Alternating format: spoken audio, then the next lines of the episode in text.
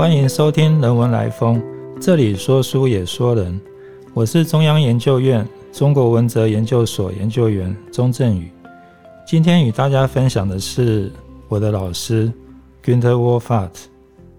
我是想从我高中开始谈起。那我念高中的时候，算是比较偏向于考试型的学生了。大概我高二跟高三的时候考模拟考，都是考全校第一。那时候呢，我念的是新竹中学。我们新竹中学有一位比较像哲学家的老师，他叫做史作成。那我高二的时候呢，就可以每天中午休息的时候，就可以看到他跟我们的我的导师，我的导师是一个美术老师，然后还有我的国文老师。他们三个呢，通常中午休息的时候都会一起走到图书馆，然后讨论学问。那那时候大概就是有一个比较偏向于研究的一个气氛。我的导师呢，这个美术老师，他也是非常喜欢研究。他每天早上大概七点的时候，他就会到我们教室的前面去，然后跟我们一起早自习。那后来我才知道，他他那时候的研究是比较偏向于一个书法家，叫李阳冰，他的篆书方面的研究。他当然这些老师除了他自己专业的研究之外，他对于那个学生的指导，他的那个学生的研究的方向，他也是会有一些有一些启发。那有一天他就把我叫去，然后跟我说。我们打乒乓球的时候，可以不顾那个规则，你不需要像像一般乒乓球选手一样把球打到对方的桌子上，你也可以把球打到天空上去啊。那那个时候我完全听不懂他到底是在讲什么东西。那后来呢，我才进了大学之后慢慢体会，我想他所要讲的是一个，就是有关于学术研究的创意的一个问题。就是我们的创意可以展现在就是各个方面。就当你打乒乓球的时候，你也可以展现一个创意，不需要去束缚于那个乒乓球的规则，你也可以打到天空上去。那我记得我在高中的时候，一般都是在念教科书，我只有在图书馆借过一本书。那那一本书的书名呢，叫做《西洋哲学史》，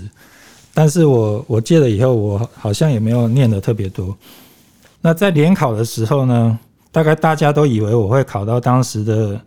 文组的最高分，那时候是台大的国贸系。那但是因为我考试的时候联考紧张了，就是考的没有特别好。那后来因为为了选省省这个学费，我就选了师大的这个国文系。这个师大国文系呢，它有义理、考据跟词章三个组别。那当时呢，我就是对这个义理比较有兴趣。那这个义理，如果就西方的学问来说的话，就是哲学方面的。当时的义理组呢，有一个读书会，那我们念的主要是新儒家的著作，尤其是摩中山先生的著作。那那个时候呢，摩先生他有到师大上课，那也有在校外的鹅湖讲西方哲学家康德他的第三批判。也就是判断了一批判关于那个美的部分。我记得呢，我的第一个哲学问题是说，有一天我在餐厅里吃饭，那这个餐厅上面呢有一个立牌呢，就是红色的。但是有一天吃饭的时候，我就产生了一个很奇怪的问题，就是说我怎么确定我看到的红色跟其他人看到的红色是一样的？那这个问题呢，我后来才知道是一个在哲学上是偏比较一个知识论的一个问题。那到了硕士班以后呢，我就到哲学所，就没有继续读那个中文系，就到哲学所去念书。那那个时候也是受到摩中山先生的影响，就是研究康德哲学为主，所以我我已经就是不太想念中国哲学，后来就转到那个西方哲学去了。那但是因为念完博士班的时候，我就发现好像在台湾比较难学得到纯正的西方哲学，所以呢，后来当兵的最后半年就决定到德国去念哲学。那从从大学以来呢，我就觉得德国是一个哲学传统的重镇，他出过很多的哲学家，例如莱布尼兹、康德、黑格尔、尼采等等。到了德国的时候，我本来是想写关于二十世纪最出名的哲学家，西方哲学家海德格的那方面的博士论文。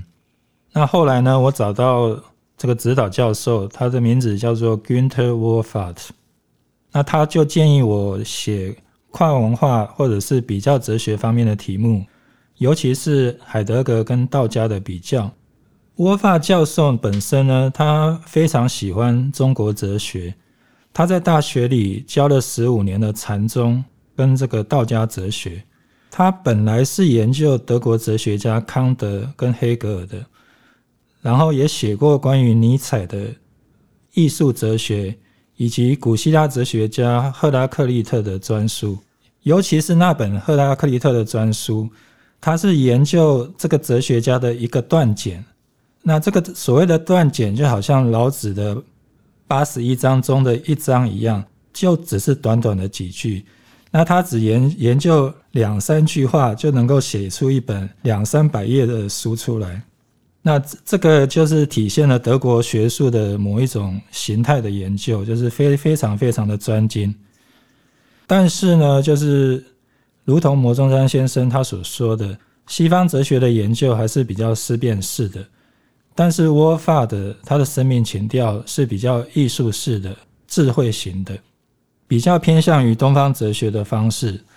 那像沃法这样子在哲学系教中国哲学的学者。在德国呢，几乎是找不到，就是也算是我运气非常的好。汉学系里面，德国汉学系里面可能有教授有教授中国哲学，但是也不是非常多。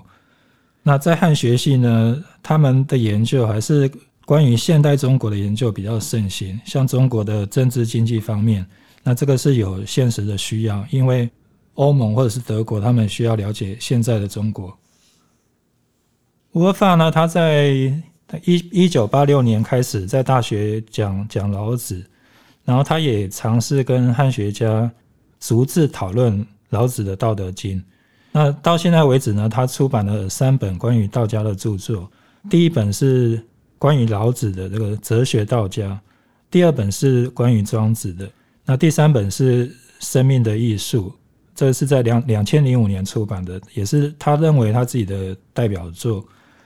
那这个生命的艺术，基本上它是关于庄子的实实践哲学为主。那他认为他要建立的是一个欧洲道家的工作。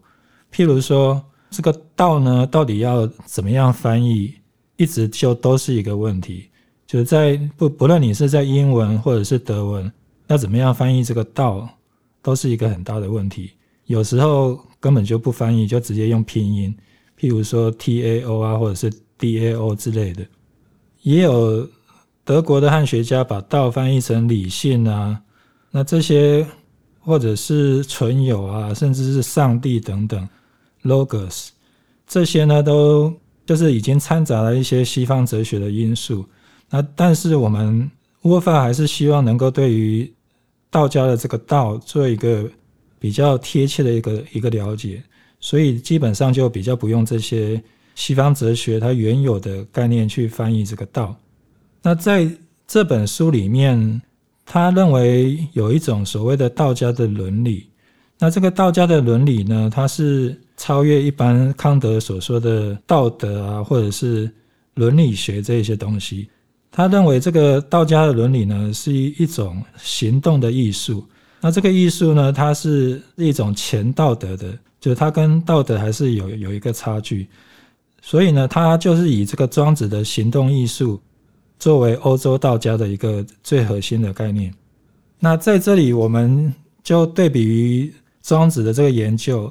一般我们会认为说，庄子本身有一些人是误解为它是一个隐士，就是跟人世间无关的，只是在山林里面的一种哲学思想。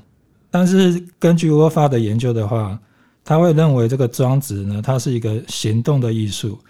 也就是说，它是跟我们的行动，跟这个人人间的行动是有所相关的。那另外一个比较重要的道家的观念就是所谓的无为。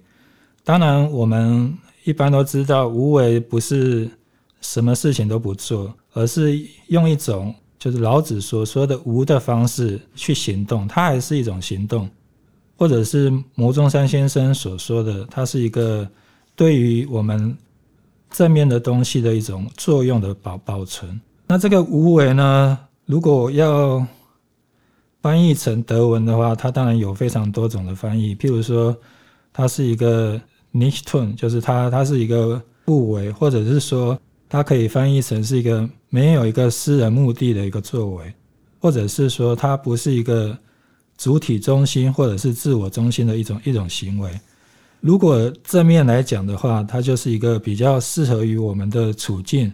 对于处境的一个回应的一种一种行为。他也举出非常多的道德无为的一种状况，譬如说治国的无为，或者是竞技上的无为，像现在奥运的这个柔道，他就认为也是一种一个无为的一个状态，或者是农业上的、手工艺上的一些无为，甚至日常生活之中，我们跟人家交往也是可以用无为的这种方式去去行动。那所以基本上他所说的生命的艺术，或者是生活的艺术。可以就是说是一种用无为的方式去行动的一个艺术。当然，对于窝发的这种研究方式，他也会受到一些批评，尤其是那个汉学家，因为汉学家他会认为说，你没有办法直接读中文的话，对于道家的理解可能就是不那么的贴切。那因为窝发他基本上不懂中文，他只能够透过。德文、英文、法文，这这些方面的文献，这些语文的文献去研究道家，所以呢，他就比较难难达到这个汉学家对于你一定要了解中文的这个要求。但是另外一方面呢，因为沃发他本身有非常深厚的西方哲学的这个进论，就是从古希腊的赫拉克利特啊，一直到近现代的。康德、黑格尔、尼采、海德格这方面的哲学训练，因此呢，他对于道家的研究基本上也跟汉学家有所差异，就是他有一些，他还是会有这个哲学上的一些深度。那这个对于我写博士的论文来说，是一个非常大的启发，就是我们能够试图用这个西方哲学的方式去对道家进行一个现代性的重构。那当然，这个传统中国传统的现代性的重构这个工作呢，就是我们最近这一百多年来，就是广义的中华文化它所要进行的一个一个工作，就是怎么样能够用西方的一些思想的资源，对于你原来的哲学思想，开采出它适应于现在的一些功能，或者是说它的这个作用。那这是我们对于这个哲学现代化的一个非常重要的一个工作。对于我的博士的导师呢 w o l f a t 我想我在他身上也学到非常多。就是一方面是怎么样能够进入西方哲学的研究，然后进一步从西方哲学的角度对于道家做一个现代化的重构。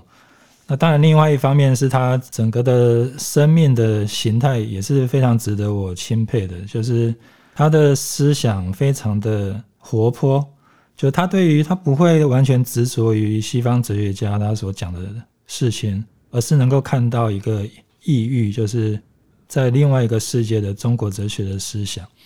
那我想他对我的启发，以及对我博士论文写完之后的整个研究方向。都有非常深的影响。谢谢你的收听。如果喜欢我们的分享，邀请你按下订阅支持。如果对节目内容有任何想法，欢迎 email 到听众信箱与我们交流。我们下次见。